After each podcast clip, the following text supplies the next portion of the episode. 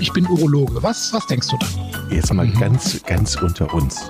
Wir müssen auch die Worte Penis und Hodensack in den Mund nehmen. Ja, ja. Und äh, das ist ja auch Sinn und Zweck äh, von so Veranstaltungen wie diesem Podcast, dass man das Ganze aus dieser Schmuddelecke so ein bisschen herausnimmt. Hallo und herzlich willkommen zu einer besonderen Folge Pinkelpause heute, denn mein lieber Kollege Chris ähm, war zu Gast in einem anderen Podcast, das macht er gelegentlich. Und zwar war er diesmal wieder bei Dr. Markus Mau und dort im Esanum Podcast sprechen sie unter anderem über chronische Unterbauchschmerzen, wiederholte Blasenentzündung, das Einnässen beim Kind oder Potenzstörung. Also insgesamt reden sie darüber, welche Rolle die Psyche bei organischen Erkrankungen spielen kann. Unglaublich spannendes Thema. Geht gleich los. Jetzt der Hinweis auf unseren heutigen Partner. Und in dieser Folge mal ein Shoutout für die Melatonin-Tropfen äh, aus dem Hause Effective Nature. Kann man beziehen unter myfairtrade.com. Alles das nochmal in den Shownotes ähm, verlinkt. Worum geht's? Klar, ihr kennt das wahrscheinlich auch. Ich auf alle Fälle, wenn man zu lange aufs Handy guckt, zum Beispiel, man ist nervös, am nächsten Tag ist das Wichtiges und man regelt sich im Bett rum und man kann einfach nicht einpennen. Also, wenn man ab und zu mal sagt, okay, ich kann nicht richtig pennen, wie komme ich runter? Was hilft mir? Dann sind die Melatonintropfen von Effective Nature genau die richtigen, die ihr da nutzen könnt. Äh, man dosiert sie ganz einfach. Es ist auch ganz einfach einzunehmen, im Glas Wasser auflösen. Sechs Tropfen mit der mitgelieferten Pipette ist das überhaupt kein Problem. Und äh, wer nicht weiß, was Melatonin ist, der kann sich mal eine der vergangenen Folgen anhören. Da hat nämlich der liebe Chris das ausführlich erklärt. Es ist nämlich das Schlafhormon ja, das wird ja vom menschlichen Körper in der Regel in der Zwir was heißt in der Regel in der Zirbeldrüse selbst produziert. Ja, und manchmal wird es von Umweltfaktoren beeinflusst. Hm, Alter, Rauchen, Stress, vielleicht auch Leute, die von der Schicht kommen und vor allen Dingen auch vom blauen Licht von elektronischen Geräten, also Computer oder Mobiltelefone oder Laptops, die beeinträchtigen die natürliche Produktion. Und dann kann es eben auch sein, dass man eben abends nicht einpennen kann. Und wenn man dann sagt, alles klar, dann nehme ich mir doch dieses Melatonin in Tropfenform in einem Glas Wasser vor dem Einschlafen und dann habe ich einen erholsamen Schlaf, dann kann das natürlich ganz sinnvoll sein. Also, bei myfairtrade.com bekommt ihr die Melatonintropfen und mit uns, liebe Pinkelpause-Zuhörer, bekommt ihr 20% auf fast alle Produkte von Effective Nature im Shop. Rabattcode ist Pinkelpause20. Pinkelpause20. Ähm, und den Link dazu, den gibt es bei uns in den Show Notes. Sage ich nochmal, myfairtrade.com. Viel Spaß. Eine Patientin, nennen wir sie mal Frau Krause, kommt bereits das dritte Mal in diesem Monat zu Ihnen in die Praxis. Noch immer hat sie so ein Gefühl, ständig müssen zu müssen. Den Monat davor war es nicht anders und eigentlich fing das Ganze bereits im vergangenen Jahr an. Alles wurde daraufhin mit Frau Krause versucht, aber es lässt sich bei ihr keine wirkliche Ursache finden. Haben Sie auch ausreichend gesucht? Haben Sie vielleicht doch etwas übersehen? Schnell steht der Begriff im Raum psychosomatische Beschwerden.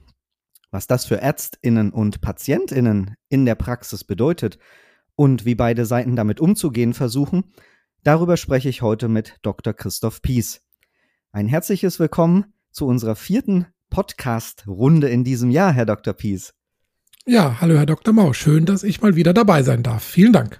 Und wieder wollen wir uns natürlich mit einer harten Nuss aus der täglichen Praxis beschäftigen.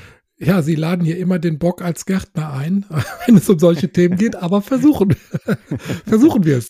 Die äh, Psychosomatik ist beiderseits des Konsultationstisches in der Praxis ein schwieriges Feld.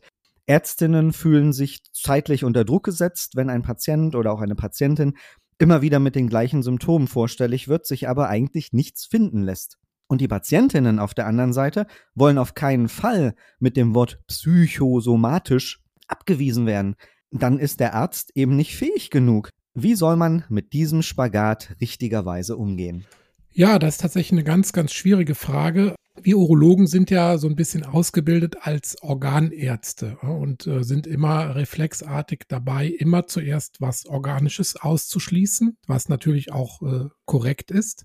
Aber es darf natürlich keinesfalls zu dem Reflex führen, organisch nichts gefunden, sie haben nichts. Ne? Weil man muss den Patienten natürlich weiter ernst nehmen, immer wieder die Beschwerden und auch sich selbst hinterfragen und jetzt kommt der Knackpunkt, sich auch die nötige Zeit nehmen, also ja, zuzuhören und ähm, immer wieder zu hinterfragen, was könnte sonst dahinter stecken.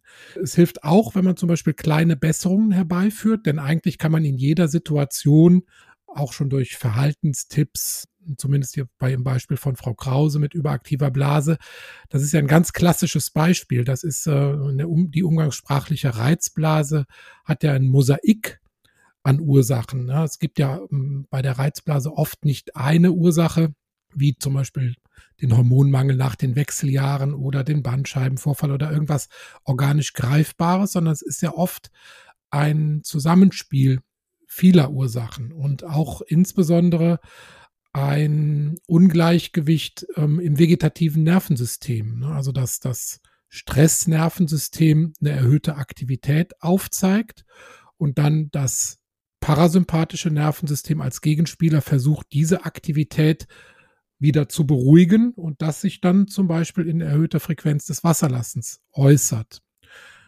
Das kann man zum Beispiel sehr gut daran erkennen, dass das dann meist nur am Tage auftritt und nicht in der Nacht. Wenn das also so ist, dann steckt da oft nichts Organisches dahinter, sondern eher diese Dysbalance im vegetativen Nervensystem. Und ja, es hilft halt dann immer kleine Besserungen herbeizuführen, Schritt für Schritt und sich immer wieder von Besuch zu Besuch die Zeit zu nehmen, das weiter zu eruieren, zu hinterfragen, zu verbessern und am gewissen Punkt dann aber auch tatsächlich äh, in andere Hände den Patienten weiterzugeben. Wenn sich also wirklich herauskristallisiert, die Ursache liegt mehr auf psychischem Gebiet, dann muss vielleicht dann auch ein anderer Therapeut dann mit ins äh, Behandlungsregime integriert werden. Sie haben es eben auch schon mal angedeutet, Psychosomatik bedeutet eigentlich vom, vom Sinn her, dass sich da ein psychisches Ungleichgewicht auf körperlicher Seite abbildet und deshalb auch Symptome auftreten. Aber inwieweit sind Sie denn als Urologe überhaupt dafür ausgebildet, auch die Psyche von Patientinnen mitzubehandeln? Also es gab, wenn ich mich richtig erinnere, in der Uni eine Vorlesung Psychosomatik. Die war aber damals keine Pflicht und wenn ich mich richtig erinnere, war ich eher feiern, als dass ich diese Vorlesung besucht hätte. Ähm, alles andere später war Learning by Doing. Ne? Und das hängt tatsächlich ab von der Empathie des einzelnen Arztes. Ne? Es gibt Menschen, die definieren sich als Arzt nur als wirklich reiner Organarzt. Da wird das, was praktisch am Zielorgan an Krankheiten auftritt, behandelt. Ähm, und wenn man das Ganze ein bisschen ganzheitlicher angeht, muss man natürlich die gesamte Kausalkette rückwärts denken bis zu ihrem Ausgangspunkt. Also man müsste dann sowohl die pathophysiologischen Zusammenhänge hinterfragen, als auch die psychophysiologischen Zusammenhänge. Also man kann ja Nervensystem, Hormonsystem und Zielorgan, also diese neuroendokrine Verzahnung, die kann man ja nicht voneinander trennen, sondern das ist ja sozusagen eine Kausalkette. Und wir als Urologen, wir fangen halt ähm, morphologisch bedingt unten an ja, halt sprichwörtlich tatsächlich und denken uns dann nach oben und hören aber leider oft halt, wenn wir die Blase oder verlassen haben beim nach oben denken, hören wir auf zu denken. Und ich glaube, hier liegt auch ein Teil des Fehlers. Ausgebildet sind wir dafür tatsächlich, also kann ich jetzt nur für mich sprechen, nicht wirklich. Aber mit, sagen wir mal, der nötigen Empathie und der Bereitschaft, wirklich auch die, die Dinge ähm, in der Kausalkette rückwärts bis zum Anfang zu denken, kommt man unter Umständen schon ähm, ein Stück weiter. Nun sind ja auch Kinder ein sehr schwieriges Thema in der Praxis und insbesondere dann, wenn sich eine psychosomatische Symptomursache abzeichnet. Aber wie weit geht man denn als Arzt in der Diagnostik, um wirklich alle anderen Ursachen ausschließen zu können? Stichwort auch Überdiagnostik. Ähm, ja, Kinder finde ich eher tatsächlich eher ein einfaches Thema. Sie sagten, es ist ja ein schwieriges Thema. Also wenn wir jetzt zum Beispiel von Einnässen sprechen, ne, dann kann man sagen, die Kinder, die noch nie trocken waren, die eine primäre Enuresis, also eine, noch nie eine längere Phase der Trockenheit hatten, da ist das einfach eine Reifungsverzögerung ne, der, der, des Nervensystems. Die Blase ist ja das Organ im Körper, das als letztes sozusagen die komplette ähm, Funktion aufnimmt, ne, während alle, also man kann mit, mit einem Jahr fängt man an gut zu laufen, ja, aber mit äh, drei muss man noch nicht trocken sein und ähm, wenn das sich länger hinzieht, bis fünf oder sechs oder noch länger, dann kann man den, die Eltern beruhigen. Das ist eine Reifungsverzögerung, das legt sich immer bis zur Pubertät. Anders ist es bei der sekundären Enuresis, also bei den Kindern, die schon trocken waren, die aber dann wieder anfangen einzunässen. Hier haben wir die Situation, dass das immer, also immer gibt es ja in der Medizin nicht, fast immer in der familiären psychosozialen Situation erklärbar ist. Also Trennung der Eltern, Wechsel des Kindergartens, der Schule, ähm, Umzug in ein neues Haus, Tod eines Großelternteils, ähm, Stress mit Freunden, sowas. Das führt oft dazu, dass Kinder sich ähm, halt über die Blase sozusagen äußern. Hm, in meiner Klinikzeit haben wir tatsächlich bei Kindern noch so eine Art Überdiagnostik betrieben. Da haben wir zum Beispiel bei Kindern mit so einer Enuresis, also mit einem Einnässen, noch nachts ähm, suprapubische, also Bauchdeckenkatheter in die Blase gelegt, um nächtliche Blasendruckmessungen durchzuführen, was also durchaus sehr invasive Verfahren, aufwendige äh, Verfahren waren. Das ist heutzutage komplett verlassen worden. Also das wird tatsächlich eher konservativ zurückhaltend ähm, behandelt, weil man da schon auch die Zusammenhänge erkannt hat, dass da meist nichts Organisches dahinter steckt, sondern nur eine Reifungsverzögerung und sagen wir mal nur eine ähm, familiäre Komponente. Ne, die dann aber durchaus schwierig auch zu behandeln ist. Man kann das medikamentös unterstützen, aber an die Ursache herankommt man natürlich nur, wenn man in die Familienstrukturen sozusagen reingeht und das können wir als Urologen nicht leisten. Über Diagnostik sehe ich allerdings eher zum Beispiel bei Unterbauchschmerzen der Frau. Das ist so ein klassisches Beispiel. Ne? Wir bekommen oft Frauen hm, in die Praxis, die dann abgeklärt werden sollen.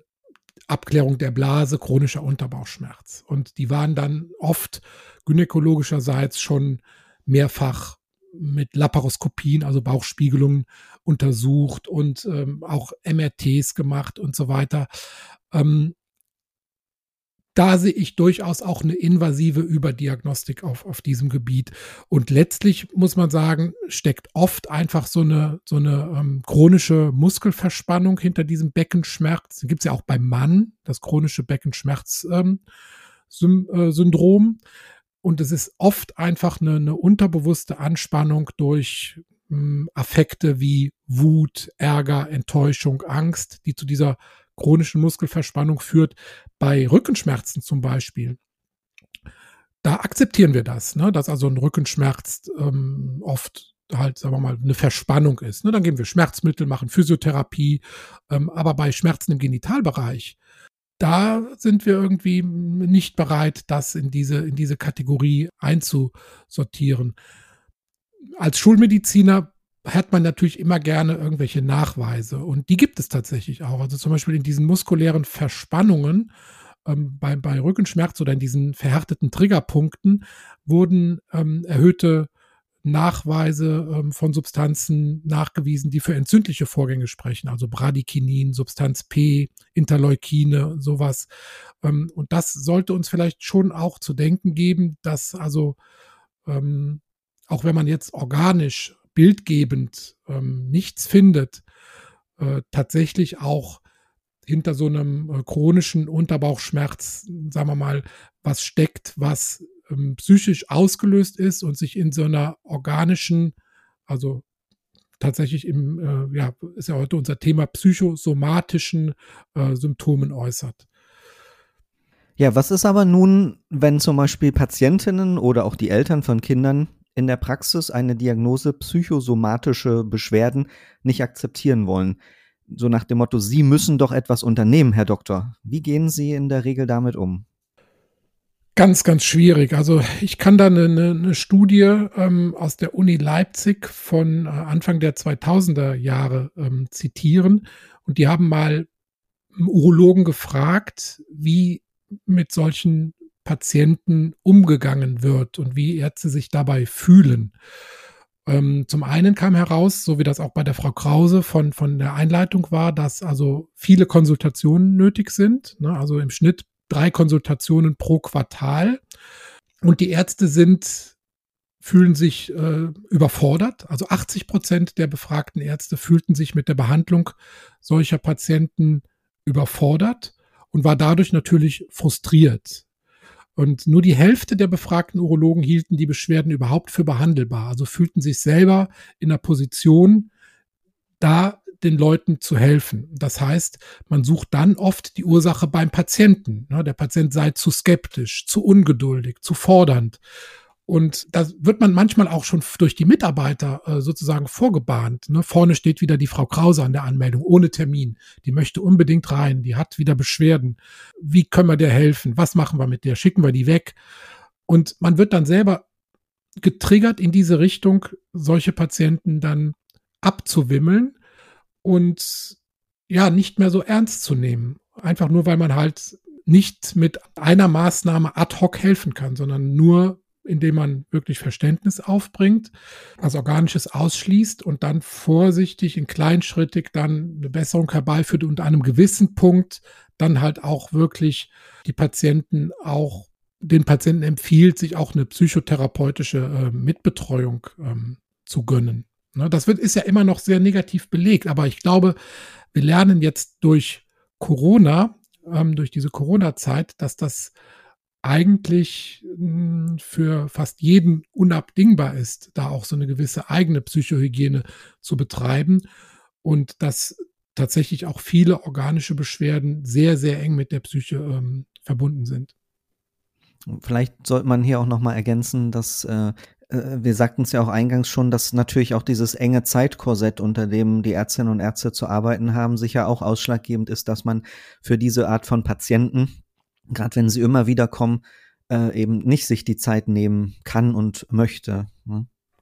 Da können wir noch mal gerne auf unsere äh, Folge zum Zeitmanagement in der Praxis verweisen. Aber hier liegt das, liegt das Problem tatsächlich äh, im System. Ne? Also in, in der urologischen Standardpraxis sind wir mit der Behandlung solcher Krankheitsbilder, die viel Zeit und viel Verständnis erfordern, überfordert. Was empfehlen Sie denn jungen Urologinnen und Urologen, die sich vielleicht auch mit dem Gedanken tragen, jetzt in eine eigene Praxis zu übernehmen. Psychosomatik kann ja auch Ärzte und Ärztinnen selbst betreffen.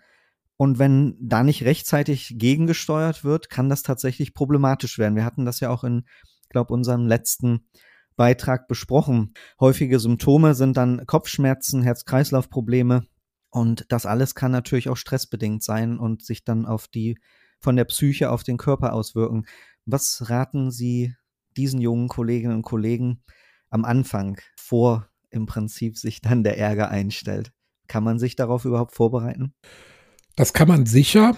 Ähm, und das betrifft ja nicht nur den ärztlichen Beruf, sondern das betrifft ja, wie wir jetzt gerade ganz besonders lernen in diesen äh, schwierigen Zeiten, das betrifft ja alle Berufe und jeden Lebensbereich. Man muss sich ja selber ständig hinterfragen, reflektieren, aber auf der anderen Seite auch ein Stück weit selbst schützen. Also es ist auch eine, als Arzt eine gewisse Abgrenzung notwendig, um nicht von diesen Herausforderungen sozusagen aufgefressen zu werden. Aber ich würde sagen, mein, mein Rat an die jungen Ärztinnen und Ärzte wäre, sich darauf einzulassen, weil das ist zwar Teil und auch Gefahr des Arztberufes, ähm, selbst in so eine ähm, Burnout-Schiene zu kommen, aber es ist auch ein Reiz des Arztberufes, diese Empathie ähm, sozusagen aufzubringen. Wobei das eine Gratwanderung ist zwischen Empathie aufbringen und Selbstschutz. Ähm, also an einem gewissen Punkt muss man tatsächlich dann auch die Grenze ziehen, um nicht von diesen äh, Herausforderungen, denen man äh, sich täglich stellen muss, aufgefressen zu werden. Aber das ist, ja, das ist Teil des Arztberufes und auch der große Reiz dessen. Dann, lieber Herr Dr. Pies, danke ich Ihnen sehr für das Gespräch über ein so wichtiges und leider eben auch oft fehlinterpretiertes Thema oder aufgrund von Zeitproblemen nicht immer ausreichend behandeltes Thema, was ja dann auch die PatientInnen letztlich bemängeln. Aus der urologischen Praxis. Vielen Dank. Ja, ich danke Ihnen.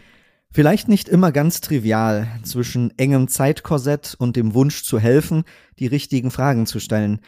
Viele PatientInnen bleiben daher mit ihrem Problem oft sehr lange allein. Wir haben das heute ja mit Herrn Dr. Pies hier besprochen.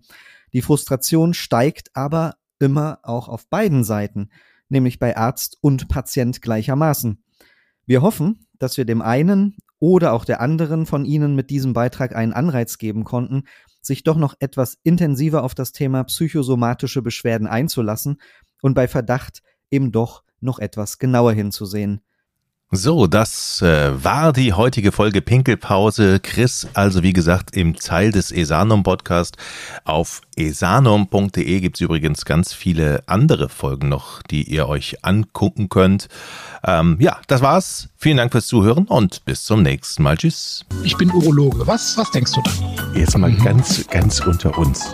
Wir müssen auch die Worte Penis und Hodensack in den Mund nehmen. Ja, ja. Und äh, das ist ja auch Sinn und Zweck äh, von so Veranstaltungen wie diesem Podcast, dass man das Ganze aus dieser Schmuddelecke so ein bisschen herausnimmt.